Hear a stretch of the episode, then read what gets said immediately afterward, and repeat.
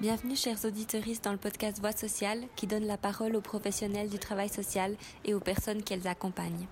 Je suis Mathilde et je réalise ce podcast pour Avenir Social, l'association professionnelle suisse du travail social qui s'engage pour la justice sociale et les droits humains. Dans ce troisième épisode, on va s'intéresser au travail d'animation socioculturelle spécifique avec les filles et les jeunes femmes. Je me suis donc rendue dans les locaux d'Artemis à Bienne à la rencontre d'Ariane, animatrice socioculturelle, et de Rana, une jeune femme qui fréquente cet espace. Bonjour. Bonjour. C'est avec vous que j'ai rendez-vous pour l'interview? Oui, avec Ariane aussi. Super, alors je viens volontiers avec.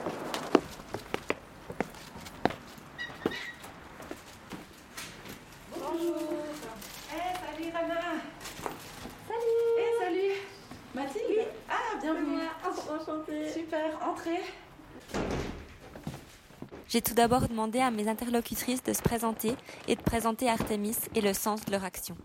Alors, euh, je m'appelle Ariane, je travaille euh, comme animatrice socioculturelle pour la ville de Bienne. Chez nous, la particularité, c'est le travail spécifique avec des filles. On fait de l'animation, jeunesse réservée aux filles, à bas seuil, euh, basée sur l'adhésion libre, et puis euh, la participation, évidemment l'ouverture, le respect. euh, Il y a énormément de valeurs qu'on essaye de, distiller. Euh, la solidarité, l'esprit de groupe et puis euh, l'esprit aussi communautaire parce qu'en fait des fois on est beaucoup ici, plus en temps de Covid, mais il faut, et il faut collaborer, il faut cohabiter. Tout se passe dans les deux langues, français et allemand, donc l'équipe est toujours bilingue d'une manière ou d'une autre. Le but de l'espace fille, c'est à partir de 10 ans de proposer un lieu de rencontre, d'échange, euh, d'expérimentation la plus libre possible. Et euh, nous, en tant qu'animatrice, je crois que notre rôle, c'est de déceler, suivant les groupes, suivant les périodes, suivant les problématiques qui, euh, qui émergent dans les conversations, dans ce qu'on entend hein, aussi, parce qu'on on a beaucoup de moments où on est présente, mais sans forcément s'immiscer euh, dans les discussions, on écoute beaucoup, et on essaye euh, de proposer des situations, de l'animation, des projets qui puissent convenir. Alors c'est clair que hors du Covid, on peut avoir, euh, non, on a plusieurs centaines de visites par mois, on a parfois une trentaine de filles par euh, après-midi. On est ouvert deux fois par semaine. Donc on fait au mieux pour, euh, pour capter les besoins du moment. C'est vrai qu'entre des filles de 10-11 ans qui vont avoir un besoin euh, vraiment de jeu et de partage et de passer un bon moment euh, en mangeant un truc euh, qu'elles mangeraient peut-être pas à la maison, et euh, des femmes plus âgées euh, ou majeures qui, euh, qui sont en train de créer leur voie professionnelle, leurs défis de vie, qui ont leurs propres envies, qui collaborent déjà avec des groupes. Ben, c'est deux types de travaux assez différents. On essaye de traiter les thèmes ou d'engager les filles dans certains projets d'une manière hyper flexible, en se disant qu'une fille de 18 ans et une fille de 10 ans doivent pouvoir participer, interagir, proposer, s'engager de la même façon, en fonction de leurs ressources, de leurs envies et tout. Donc euh, c'est vraiment basé sur l'ouverture et la flexibilité. Ça rend pas les projets toujours très simples, mais c'est riche. Euh, alors, moi, je m'appelle euh, Rana, j'ai 18 ans. Maintenant, je suis étudiante en troisième année d'école de commerce. Je fréquente l'Artemis depuis que j'ai environ 11 ans. Euh, je venais ici au début quand j'étais toute petite pour d'abord passer du temps euh, en intérieur avec mes copines. Et au fur et à mesure, bah, j'ai continué à venir ici parce que c'était un endroit assez euh, où on se sent à l'aise et où on est bien encadré. Puis euh, on peut faire un peu tout ce qu'on veut, se développer dans les domaines qu'on aime bien. Je me suis aussi beaucoup développée dans les domaines artistiques, ici à l'Artemis, parce qu'il y a tout ici. Il y a des livres, il y a des ordinateurs dehors. Euh, quand on était petite, on venait regarder des clips vidéo, par exemple, sur les ordinateurs. Euh, il y a de la peinture. En fait, il y a tout pour faire plein de choses différentes. Euh, donc, on peut toujours s'épanouir. Et après, bah, quand tu aimes bien quelque chose, tu peux le faire parce que bah, tu es, juste libre, même s'il y a du monde ou quoi. C'est toutes des femmes. Je sais qu'on est plus à l'aise entre femmes aussi. Je pense que c'est juste l'aspect de liberté et de sécurité qui te permet de faire ce que tu veux. Euh, parce que pour moi, l'art, c'est vraiment une sorte de liberté. Et euh, plus je me sens à l'aise, plus j'en produirai. Donc c'est pour ça que c'est un, espace qui permet de faire beaucoup, beaucoup d'art, je dirais. L'idée en fait euh, du lieu, et puis je pense que ce qui explique peut-être le, fait que qu'on ait des jeunes femmes qui, qui, viennent très jeunes et puis qui continuent à passer. Les besoins évoluent et puis nous, on essaye de s'adapter à ces besoins-là. Par rapport à Rana, en fait, vous, vous aviez envie, simple, vous avez créé un, une euh, association et puis euh, vous avez clairement demandé notre soutien euh, pour pouvoir utiliser les locaux, faire de la couture. Euh, on a une machine à coudre, du matériel de couture et puis, et puis en fait, ça a continué comme ça. Oui. Donc je dirais que pour les, les jeunes femmes euh, plus âgées, à partir de, de, 16 ans, en fait, euh, bon, on a un long travail de lien, beaucoup, beaucoup de confiance.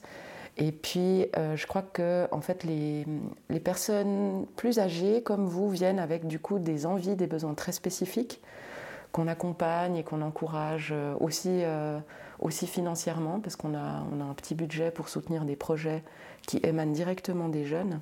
Et, et, voilà, je pense que ça continue comme ça à partir d'un certain âge. C'est vraiment sur euh, des trucs très ponctuels ou des besoins euh, de soutien euh, concret par rapport à différents types de projets divers et variés. Et donc le vôtre, c'est euh, en lien avec la mode et la couture? Oui, en fait, bah, c'est déjà l'Artemis qui m'avait aidé même, même avant, quand j'avais 15 ans, parce que je savais plus du tout quoi faire de la vie ou j'avais plus trop envie d'aller à l'école ou quoi. Du coup, il m'avait mis en lien avec une, euh, une couturière, Barbara Kurt, euh, chez qui j'avais fait mon premier stage dans la mode, justement. Euh, ça m'avait énormément plu. Euh, et de fil en aiguille, j'ai commencé à rencontrer un peu plus de jeunes qui font dans l'art, etc. J'ai rencontré la fille avec qui j'ai lancé ce projet. Bah, C'est aussi une fille très passionnée par le dessin, par la mode, par tout ce qui est créatif. Mais en lançant le projet, ce qu'on avait surtout envie de faire, c'était bah, d'aider, entre guillemets, nos amis aussi artistes. Euh, parce que bah, nous, on a eu la chance d'avoir été mis en relation avec des gens qui pouvaient nous aider, justement l'Artemis. Et on voulait pouvoir bah, créer quelque chose qui puisse permettre à d'autres jeunes artistes de pouvoir aussi se développer.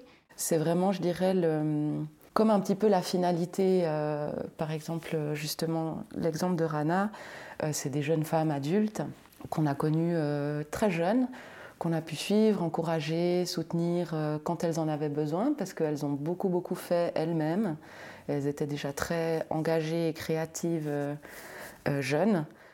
Ce qu'on a permis, nous, c'est peut-être des nouvelles idées, la rencontre avec des professionnels du domaine qui les intéressait, des choses comme ça pour un petit peu pousser.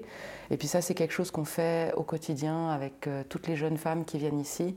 Dès qu'un projet, un besoin, une problématique aussi se profile ou s'exprime, euh, on essaye de trouver des solutions individualisées, parfois aussi en groupe, ouais, pour euh, augmenter les ressources ou les améliorer le cas échéant, pour euh, permettre à chacune euh, de trouver euh, une source d'inspiration, euh, de trouver un lieu d'écoute, de trouver un espace de partage, et puis de trouver aussi dans le rapport qu'elles ont avec nous, qui est quand même un rapport professionnel, hein, euh, vraiment une, un accompagnement et puis euh, des, des, solutions pour, pour finalement pour devenir un individu et, et aller son chemin quoi. Et toi, au niveau de la reconnaissance, euh, c'est compris autour de toi que tu fréquentes ce lieu spécifique Oui, oui, parce que ben, maintenant tout le monde sait euh, que l'espace fille ça existe ou quoi autour de moi. Mais déjà en tant que plus jeune, que ce soit pour moi ou même mes copines, euh, c'était plus facile de dire qu'on allait à l'espace fille, encadré de femmes euh, adultes, que de dire qu'on allait jouer dehors ou qu'on allait aller en ville. Donc c'est très agréable pour les jeunes filles qui ont peut-être des familles un peu plus compliquées. Parce que je sais qu'il y a aussi beaucoup de filles qui ont des familles compliquées, qui n'osent pas forcément sortir, mais qui osent venir à l'espace fille parce qu'il y a des femmes que les mamans viennent vérifier. Donc c'est vraiment que du positif pour tout le monde, je dirais. Donc je pense que c'est aussi euh, quelque chose que on connaît peut-être pas de l'extérieur parce qu'on ne se demande pas forcément si ça existe, mais une fois qu'on fréquente, en tant que femme, c'est toujours très positif et euh, ça donne une certaine confiance pour tout le monde. Donc si je comprends bien, c'est pas seulement la confiance pour les participantes, mais c'est aussi la confiance pour leur entourage, du fait que ça soit un espace fille. Aussi, oui. Oui. Euh, je pense que ça participe, surtout parce qu'on est ouvert pour des, filles très jeunes. Hein, 10 ans, c'est vraiment petit.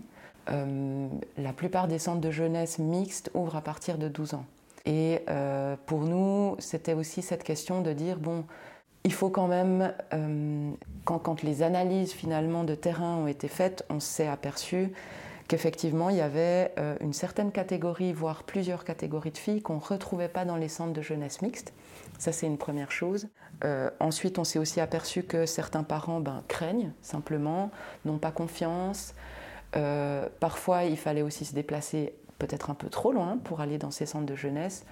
Donc, au-delà de la donnée purement du travail spécifique qu'on fait avec les filles, c'était aussi d'offrir un espace qui permette aux parents de se sentir en sécurité aussi, euh, qui permette à des filles qui ont un contact social peut-être un peu plus restreint ou qui se limitent peut-être un peu à l'école et à la maison, d'avoir euh, ce lieu-là, euh, en, en, toute quiétude finalement aussi pour les parents, et puis d'avoir un endroit qui complète la proposition faite aux jeunes. Donc c'est un peu un mix des trois. Donc une reconnaissance est bien là, de la part des familles notamment. J'ai ensuite posé la question à Ariane de ce qu'il en était du point de vue des autres actrices du domaine de la jeunesse. Comment sont-elles conscientes du besoin de ce type d'espace non mixte? Et je pense que euh, du point de vue des écoles, des différents partenaires, que ce soit euh, des travailleurs sociaux, euh, des travailleurs qui, qui œuvrent du point de vue des jeunes, soit dans le domaine professionnel, soit dans le domaine de la famille, soit dans le domaine de l'espace public, je pense qu'ils sont en train de se rendre compte qu'il y a des thèmes, des situations ou des, problématiques qu'il faut euh, aborder de différentes façons et avec différents angles. Et un de ces angles est euh, l'espace non mixte. Pour nous, c'est aussi hyper important de défendre le fait que on complète un réseau, on complète un dispositif pour les jeunes, dédié aux jeunes, avec un tas de professionnels qui offrent un tas de choses. Et euh, je veux dire, à Bienne, euh, des lieux d'animation, il y en a plein pour les jeunes. Euh, on, a, on, a, juste proposé une variante qui permet de compléter, à notre avis, et qui vraiment vient renforcer un besoin qui est connu et qui est visible chez les filles et les jeunes filles qui vivent dans ces autres espaces et qui y vont. Hein. Et donc on n'est pas du tout là pour extraire des jeunes d'une vie mixte et naturelle dans la société actuelle. On est juste là pour proposer des alcôves. Et ça, je pense que c'est quelque chose qui est en train vraiment de, prendre un essor, d'être reconnu euh, par les professionnels, qui est très très défendu aussi par euh, les spécialistes. Et puis après, on a des personnes comme Rana qui sont, qui sont incroyables et qui, qui peuvent se défendre pour elles-mêmes. Et si on a pu contribuer un tout petit peu à, à l'éclosion de ces, personnalités qui, déconstruisent, qui pensent et puis qui aussi améliorent certaines choses autour d'elle en apportant ça euh, avec elle, et ben c'est super quoi. Mm. Comme ça a été le cas pour Rana, de nombreuses jeunes femmes qui fréquentent l'Artemis sont préoccupées par leur avenir professionnel. Anchara Leffel, stagiaire chez Artemis, étudiante en travail social, a donc récemment mis en place un projet d'orientation professionnelle de femme à femme pour répondre à ces questionnements. Les questions du choix professionnel, de l'avenir professionnel, de l'apprentissage, de l'école sont assez euh, présentes et je dirais même qu'il y a un certain stress là autour. Il est généralement là. Le problème, c'est qu'avec le Covid, il y a eu beaucoup de choses qui sont devenues très compliquées. Et finalement, on a euh, des, jeunes filles qui se sont trouvées dans des parcours qui étaient tout d'un coup euh, comme bloqués parce qu'il y a beaucoup de places d'apprentissage qui sont en ce moment gelées. Voilà, c'était compliqué et puis on s'est dit, c'est un thème maintenant crucial, euh, c'est là partout, euh, les filles en parlent, elles ont besoin, elles ont envie. Donc nous, on les accompagne de façon individuelle pour rédiger des lettres de motivation. On, se complète avec le, le, réseau pluridisciplinaire lié à la formation, mais on s'est dit qu'il manquait quelque chose et c'était le fait que les jeunes puissent simplement parler avec des professionnels, des gens qui ont une expérience diverses et variées. Et donc Anchara a invité 8 ou 9 personnes, que des femmes, qui sont issues de toutes sortes de milieux, des femmes jeunes, hein, je crois la moyenne, c'était jusqu'à 25 ans. Et le but c'était de dire, euh, ben voilà, là on invite euh, une femme qui a fait un apprentissage d'abord de, de, laborantine en chimie, qui finalement s'est dit ça me plaît pas trop, qui a évolué et puis qui, qui à 25 ans finit par, par se trouver dans un tout autre domaine. On a eu aussi, par exemple, des femmes qui sont parties directement dans l'envie d'aller à l'université, donc ça passait par le gymnase, et puis qui finalement se sont aperçues qu'elles ne voulaient pas faire des études académiques et qui sont retournées euh, dans euh, la visée euh, d'une formation CFC. Donc il y a eu des femmes de toutes sortes de domaines. On a essayé aussi, Anchara a essayé aussi de, de beaucoup traiter les thématiques de genre dans les métiers en disant ben, qu'est-ce que c'est en tant que femme de faire un métier plutôt masculin? Comment tu l'as vécu. Et voilà, le but c'était d'inspirer les filles et de leur montrer que le choix professionnel il peut évoluer, euh, que les, les décisions qu'on fait à 14-15 ans ne déterminent pas euh, toute notre vie et notre existence professionnelle, et puis que bah, le chemin il peut être sinueux, on peut changer d'avis, on peut évoluer autrement que prévu, et puis que ben, les envies des parents ou de la famille peuvent aussi euh, être euh, contournées ou pensées autrement. Enfin voilà, que c'est très divers et qu'il euh, faut se donner du temps. Du coup, il y a beaucoup de collaboration aussi justement avec les personnes, par exemple avec les maîtres, maîtresses d'apprentissage ou comme ça. Enfin, vous êtes en contact direct avec ce genre d'acteurs, actrices On est des généralistes, donc on essaye de pouvoir orienter les, les jeunes et les jeunes filles du coup de la façon la plus adéquate. Et ça nécessite euh, d'avoir euh, le plus grand réseau possible. c'est pas toujours possible et c'est parfois un petit peu un petit peu en surface, je dirais, parce que ça fait beaucoup beaucoup d'acteurs et d'actrices, mais c'est ce qu'on aimerait faire. c'est ce qu'on essaye de faire. Et puis après, ben, comme euh, on a la chance d'avoir finalement un espace de qualité puis du temps ici, ça nous permet aussi de voir et revoir et revoir les jeunes. Euh, de les conduire nous-mêmes ou de les accompagner nous-mêmes auprès des services, personnes, individus, de faire vraiment le lien, la transition, puis, et puis de, suivre ou d'accompagner euh, le plus possible. Et puis après, ben, il y a toutes les questions un petit peu plus euh, complexes liées à la violence, aux difficultés socio-culturelles, familiales, individuelles, et j'en passe que les jeunes femmes peuvent rencontrer. Et là aussi, il faut connaître le réseau lié à la prévention, mais lié aussi euh, aux phénomènes ou aux problématiques plus graves, en fait, quand, euh, quand il faut agir très vite et puis en cas de, dans des situations de crise. Donc là, ouais, il y a aussi un grand réseau. Ouais, donc c'est vraiment essayer d'être en fait un peu sur tous les fronts à la fois, que ce soit le quotidien ici, euh, la mise en réseau, pour l'avenir professionnel et la mise en réseau quand il y a une situation d'urgence euh, pour apporter du soutien direct. Quoi. On fait de tout. Quoi. On essaye euh, d'être un lieu de rencontre, d'animation, de partage, de participation, d'expérimentation à la diversité, de, mise en lien des différentes euh, situations, conflits, problématiques aussi culturelles, familiales, scolaires, on essaye de, diffuser le plus de confiance, de soutien et de valeur possible. Et puis du coup, on fait, ben voilà, on a, on a des situations vraiment programmées où on offre, si tu veux, euh, un projet, on a par exemple, euh, on fait venir par exemple euh, une, personne du planning familial pour parler des thématiques vraiment de sexualité, de corps, d'identité sexuelle avec les filles. On fait de la prévention liée à la violence spécifique faite aux femmes, euh, en ayant par exemple une femme qui vient faire de l'autodéfense euh, réservée aux filles et aux jeunes femmes. On invite différents types de professionnels euh, issus de différents métiers pour augmenter toutes sortes de ressources qu'on décèle ici comme, pas forcément comme, comme des manques, hein, mais comme des choses qui sont peut-être en latence ou qui méritent d'être travaillées. Puis après, on fait tout le suivi avec des jeunes du point de vue individuel. Donc là, on entre vraiment dans les particularités de vie de chacune et où là, on essaye de débloquer des situations de crise ou d'améliorer l'égalité des chances, les situations professionnelles scolaires, la vie à la maison, la vie avec euh, le groupe de pères dans les situations de mobbing. Ouais, c'est très vaste. C'est très intéressant. On est ensuite revenu sur les raisons pour lesquelles traiter de tous ces aspects dans un espace spécifiquement dédié aux filles et aux jeunes femmes est important. Euh, bah, Pour différentes raisons, je dirais. Euh, déjà, bah, comme Ariane l'a dit, par exemple, dans le milieu du travail, euh, si on a des désirs en tant que fille d'aller dans une direction, quand on sait que c'est quelque chose pour les garçons, même si un homme nous dira maintenant tu peux aussi le faire, ça a moins de valeur que si on voit une femme qui l'a expérimenté. On peut aussi se poser des questions qu'on n'aurait pas forcément le courage de poser dans un cercle où il y a des hommes.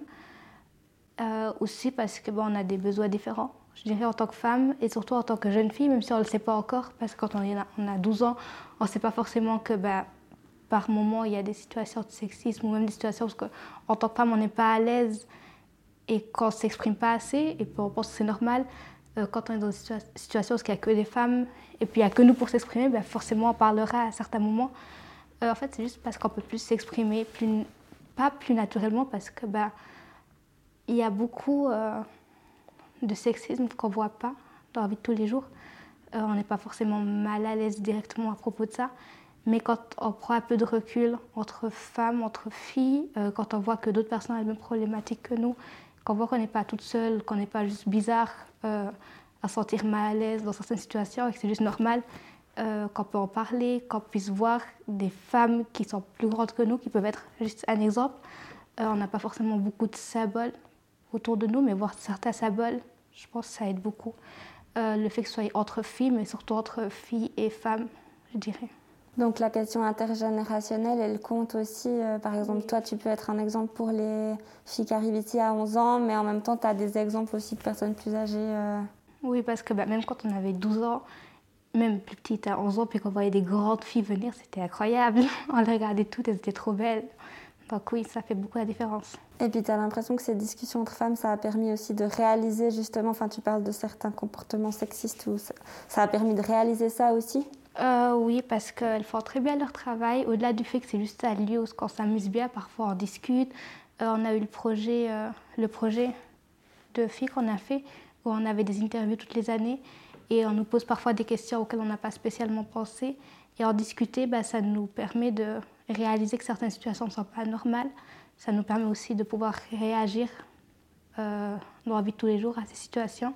En les connaissant, en fait, c'est un peu comme prévoir un peu de la prévoyance sur tout ce qui pourrait nous arriver en fait dans la vie en général. Et euh, on le prépare ensemble. Tu as envie de donner un exemple Peut-être? Tu as quelque chose qui te passe en tête de quelque chose que vous avez discuté ici et après tu as vécu une situation? Je sais que moi j'en avais discuté avec euh, une des femmes ici euh, de la place de la, de la femme d'un point de vue professionnel. Euh, parce que j'ai fait beaucoup de projets, que ce soit artistiques, entrepreneurial, euh, dans différents domaines, plein de domaines. Et j'ai souvent travaillé avec des hommes, principalement des hommes. Et je me sentais, euh, je sentais pas forcément pour moi, mais j'avais toujours l'impression que les femmes, elles se donnaient deux fois plus dans les projets que les hommes, en vue de pouvoir avoir une certaine position. Et je me demandais si c'était normal ou c'était simplement que les femmes ont été plus perfectionnistes parce que ben, je pensais que c'est juste que les femmes sont plus perfectionnistes, elles font en général les choses mieux. Euh, et en en parlant ici, je me suis rendu compte que c'était juste à cause du sexisme en général dans la société qu'une femme devait prouver sa position dans la société et dans le milieu professionnel. Et c'est quelque chose que j'aurais sûrement pas pensé si j'en avais pas discuté avec d'autres femmes qui l'ont aussi peut-être vécu dans leur milieu professionnel parce que ben, je suis toute jeune, je rentre un peu dans le monde du travail et c'est encore quelque chose euh, d'étranger pour moi. L'acquis et l'inné, ouais. c'est des questions qu'on aborde pas forcément, euh, pas forcément avec, euh, avec l'idée qu'il y ait une bonne réponse, mais c'est vrai que ben, on, voit, on voit des enfants hein, venir ici, 10-11 ans, et puis ben, il y a des choses qui sortent. quoi. De toute façon, les filles c'est comme si, de toute façon, nani nana.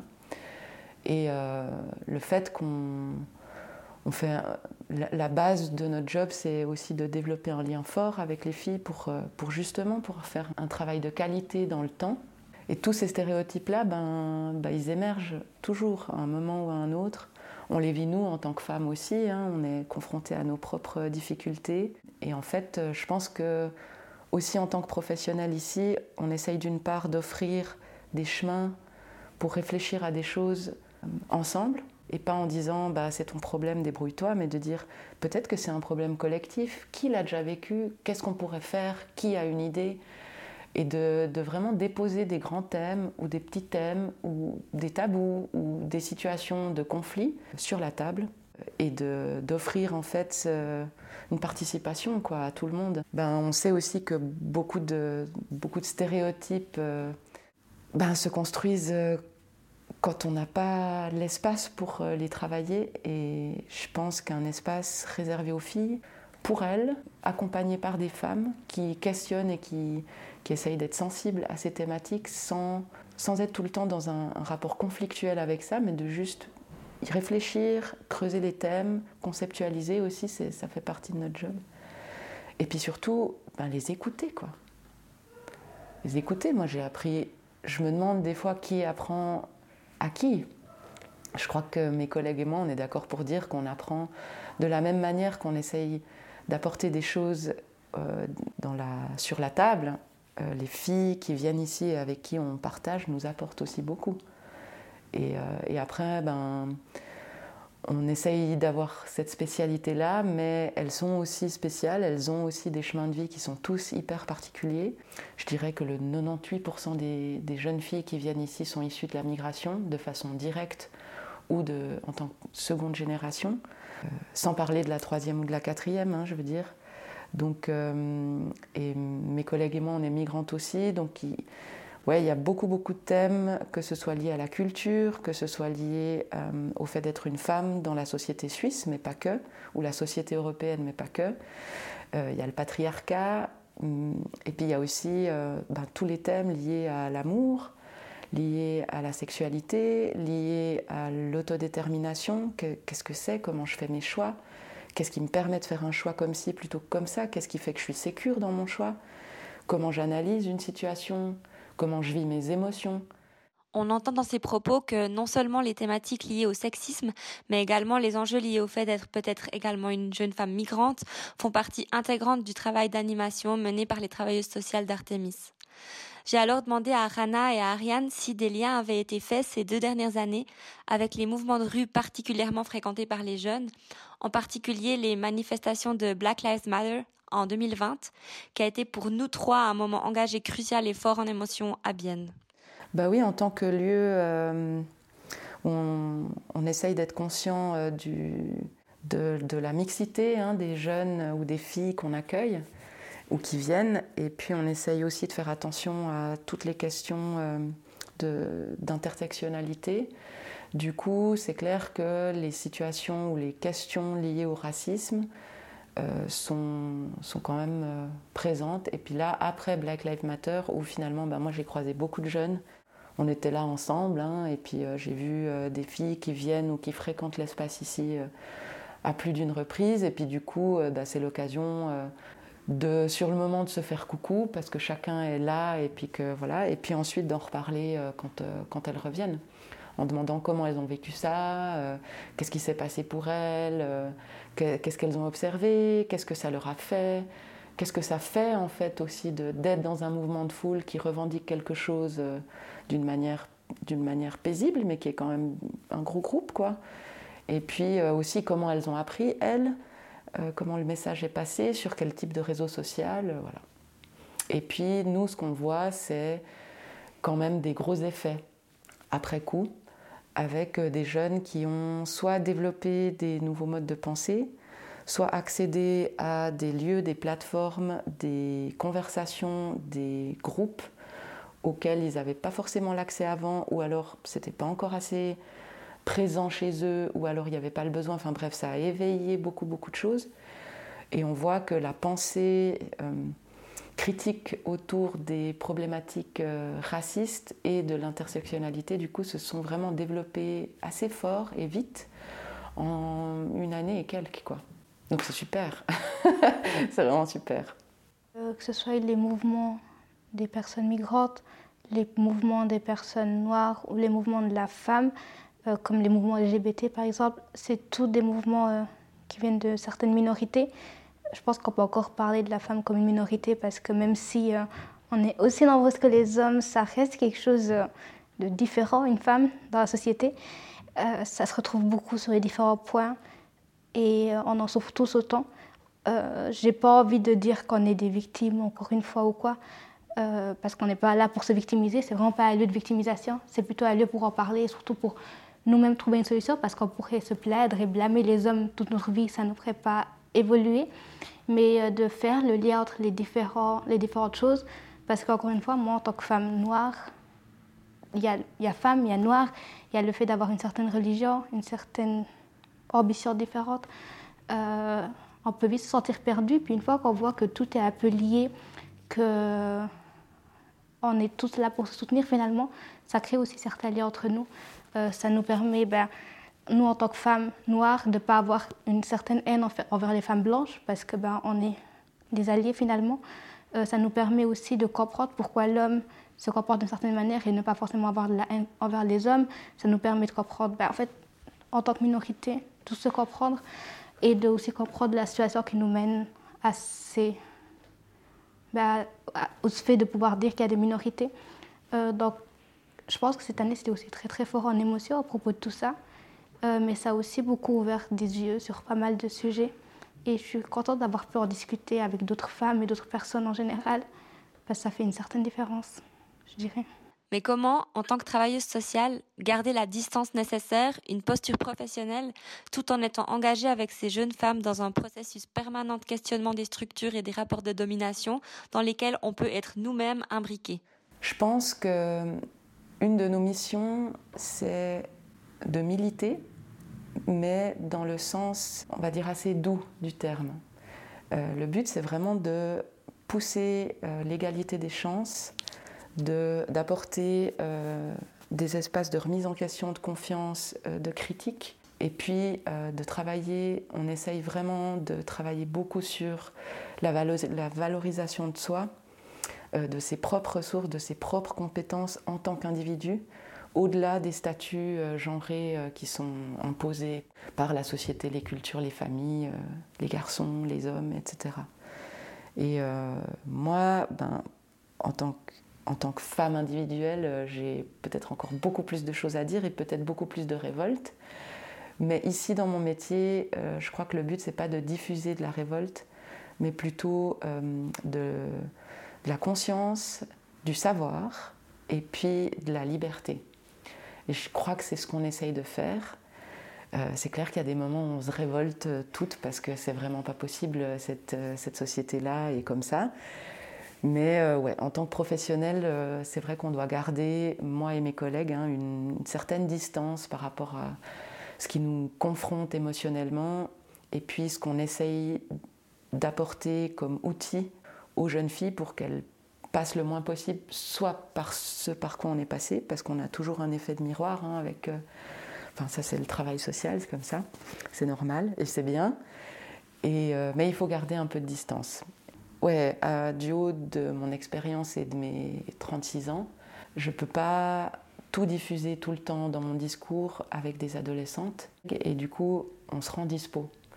Parce qu'il y a aussi des questions qui viennent à un moment donné propice à l'individu, puis c'est là que ça vient. Puis ça sert à rien de marteler certaines choses avant quand c'est pas le moment. Et je pense que si les jeunes qui viennent ici se sentent libres, déjà au moins d'exprimer euh, leurs soucis, euh, leurs tabous, leurs euh, problèmes, leurs questions, et puis que nous, on peut déjà au moins donner des mots, des idées ou des pistes, sans forcer à une croyance ou à une autre, et juste offrir des connaissances je crois que ça, c'est vraiment notre rôle. Quoi. Et je pense qu'à la base de ces connaissances, après, ben, chacune euh, et chacun aussi peut du coup aller se questionner ailleurs, faire un chemin, revenir en disant j'ai réfléchi, en fait, c'est pas du tout OK. Je crois qu'on se situe vraiment dans des idées le plus possible liées à la prévention. Euh, d'aborder certaines situations thématiques problématiques avant qu'elles puissent se présenter, histoire qu'on ait déjà quelques outils pour pour euh, prendre le coup des fois et puis aussi euh, accueillir euh, l'émotion, la situation. Mais ben, des fois, on est juste là aussi quand il y a un drame ou quelque chose de triste ou de grave ou de pas si grave, mais en fait, il faut le dire, puis il faut pleurer, puis il faut quelqu'un. ouais, on est là pour tout ça. Après, c'est jamais parfait, mais je crois qu'on se donne vraiment du mal. Et puis, je pense que ce qu'on essaye aussi de montrer par rapport au fait d'être une femme, c'est qu'il euh, y a plein de choses euh, super à être une femme, ou tout autre type d'individu, mais en tout cas là, c'est vrai qu'on bosse sur quelque chose d'assez binaire. De temps en temps, c'est juste eh, être une femme, c'est bien. C'est pas mauvais, c'est pas sale, c'est pas bizarre, c'est pas grave. Tu vas trouver un chemin, ça sera aussi peut-être que le tien. Euh, peut-être que nous, euh, ce qu'on va te donner, ça sera que des bouts, mais on est là à chaque étape si tu as besoin. Et nous, on est des femmes aussi, et puis on s'aime, puis on t'aime, et puis ça va aller. Et je trouve que comparé, enfin vraiment, on a des, des jeunes femmes là qui sont incroyables, quoi. Beaucoup plus conscientes que ce que je pouvais l'être à leur âge. Et ça, je trouve ça super. Et puis un autre truc que je tiens à dire, là plutôt pour, euh, pour le métier, euh, je pense qu'il faut absolument développer euh, ce métier spécifiquement chez les enfants, tout de suite. Il faut que tout ce qui touche à... Même à l'école, hein, il faut commencer à déconstruire avec les enfants parce que parce qu'en fait c'est très très violent tout ça et c'est violent autant pour les jeunes hommes que pour les jeunes femmes c'est d'autres types de violences, c'est d'autres types de difficultés euh, qu'on rencontre après dans la vie d'adulte, mais moi je rêverais qu'on ait une sorte d'espace gender, euh, des lieux euh, de pensée critique autour du genre qui soient ouvertes aux filles, aux garçons, aux hommes, aux femmes, ensemble, pas ensemble, à toutes les personnes qui se définissent pas comme cisgenre ou comme hétéro ou comme et que, mais que les personnes, disons, qui travaillent là, aient vraiment des compétences spécifiques, parce qu'il en faut. Et de temps en temps, j'ai même pas assez de temps hein, pour continuer à me former. Euh, je lis beaucoup, mais c'est vrai que c'est quand même des compétences spécifiques qui nécessitent euh, des professionnels qui bossent vraiment exclusivement là-dessus. Ou pas que, mais beaucoup. Et ça, c'est ce que je rêve pour l'animation socioculturelle euh, de 2020, quoi. Pour juste revenir sur la liberté, moi je parle de liberté surtout dans le sens où dans cet espace, euh, c'est un peu comme une box magique de liberté. On passe par là pour débloquer certaines choses parce qu'on est construit dans une certaine société avec une certaine normalité. Et bah, c'est pas que si on est juste bloqué dans une certaine case et pour en sortir, il faut bah, le débloquer. Il y a beaucoup de choses auxquelles on ne pense pas. Mais il y a beaucoup de femmes, par exemple, euh, dans les anciens temps, qui se sont mariées avec des hommes alors qu'elles étaient, par exemple, lesbiennes. Euh, et c'est pas que c'est pas qu'elles ont été forcées, c'est juste qu'elles ne le savaient pas forcément parce qu'elles n'ont pas pu le débloquer. Et c'est pareil pour tout. Peut-être que j'aurais pas fait de l'art si j'avais pas été encadrée ou si j'avais pas pensé d'une certaine manière. Donc c'est juste que ça permet de venir ici euh, pour libérer certaines choses ou débloquer certaines choses dont on n'est pas forcément au courant. Euh, parce que c'est important de se libérer. Euh, on ne nous donne pas ici des tickets magiques pour devenir des meilleures personnes, mais on nous permet de parler et penser. Et je pense que c'est aussi beaucoup ça qui est très important. Et comme l'a dit Ariane, il faudrait le développer un peu plus parce qu'on a eu la chance de l'avoir, mais beaucoup plus de jeunes le méritent aussi. Un double appel donc pour terminer cet épisode. Il est crucial de permettre à davantage de jeunes et d'enfants de bénéficier de ce type d'encadrement avec des professionnels formés spécifiquement aux questions liées au genre et aux discriminations. Merci à Ariane et Rana d'avoir su transmettre leur conviction de la nécessité de ce type d'espace. C'était une rencontre magnifique qui m'a beaucoup touchée. Comme toujours, cet épisode du podcast Voix sociale est en lien avec un article des revues spécialisées Sociales Actuelles et Actualité sociale qui permet d'approfondir la réflexion sur la thématique. Cette fois-ci, c'est un article des éditions de janvier 2021 sur l'animation socioculturelle féministe spécifique filles et jeunes femmes menée par les animatrices de Punkt 12 à Berne. Il peut être lu en ligne sur la page dédiée aux revues spécialisées sur le site internet d'Avenir Social. Dans le prochain épisode, les questions de genre auront à nouveau leur place, puisqu'il s'agira de discuter de la place des femmes au poste de cadre dans les institutions du travail social. À bientôt!